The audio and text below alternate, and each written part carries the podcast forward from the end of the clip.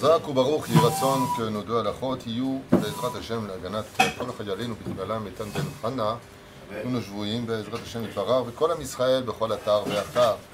Nous avons vu à propos de- des interdits du lait et de la viande qu'il y a un afkamina entre la viande rouge et les volailles. Il y en a un qui est d'Oraïta et un qui est des Rabanan. Mais si les deux, on attend 6 heures, alors pourquoi nous dire qu'il y en a un qui est des Oraïta et un qui est des Rabanan Si c'est la même chose, alors toutes les viandes sont interdites. Binigmar assez pour.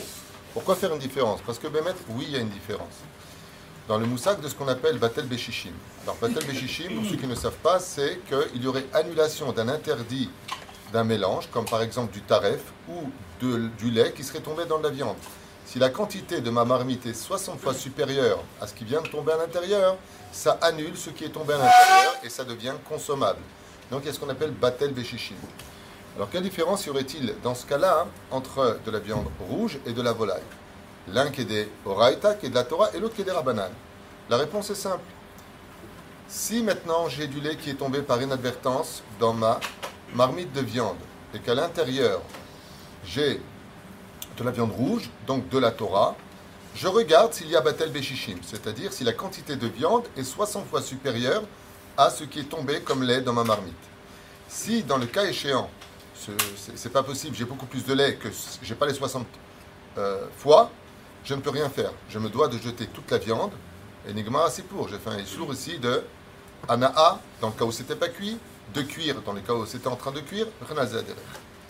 Si maintenant c'était du poulet à l'intérieur, donc de la viande blanche, de la volaille, et que j'ai pas la quantité nécessaire, étant donné que maintenant ce n'est pas un interdit de la Torah, j'ai le droit de rajouter de mon initiative des cuisses de poulet pour arriver à Batel Beshishim.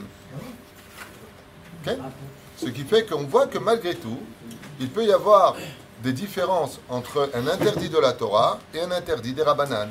Étant donné que nos Rabbanim l'ont d'eux-mêmes rajouté, vous savez que Over al divrei chachamim chayav mita, celui qui entrave la parole de nos cha- nos chachamim, c'est encore plus grave que d'entraver la parole d'Hachem. Chez Neymar, tzadik gozer Hachem. Et la reine, étant donné que malgré tout cet interdit n'est pas deoraita, oui, ça joue un jeu. Mais la reine, il est important de savoir si dans ce que j'ai, c'est batel beshishim ou lo batel beshishim. Et ainsi donc, si c'est du poulet, j'ai le droit de rajouter cette viande qui vient des Rabbanan dans l'interdit pour arriver à Batel Beshishim. Si c'est de la viande rouge, étant donné que c'est de Horaïta en Batel Beshishim, je n'ai pas le droit de changer euh, la situation. C'est juste un petit exemple comme ça pour comprendre que quand on nous dit Aïm Zeisur de Horaïta, Aïm Zeisur de Rabbanan, deuxième exemple, je vous déjoute. Si j'ai un interdit de la Torah pendant Shabbat qui n'est pas des Horaïta, qui est l'interdit des Rabbanan, et que sur ce, je rajoute encore un interdit des Rabbanan, la chose peut devenir permise. Comme par exemple de demander à un non-juif de m'ouvrir la porte avec un code. Je ne peux pas dans l'absolu. Mais si je demande à un, non-juif qui demande à un autre non-juif d'agir, le fait de demander à un non-juif, c'est un issour des Rabbanan. Deux issourim des Rabbanan qui se suivent annulent. Et la reine, je vous le déjoute, on peut dire que ce sera moutar dans ce cas-là. Et encore beaucoup d'autres exemples. Baruch Adonai, Leolam, Amen, Baz.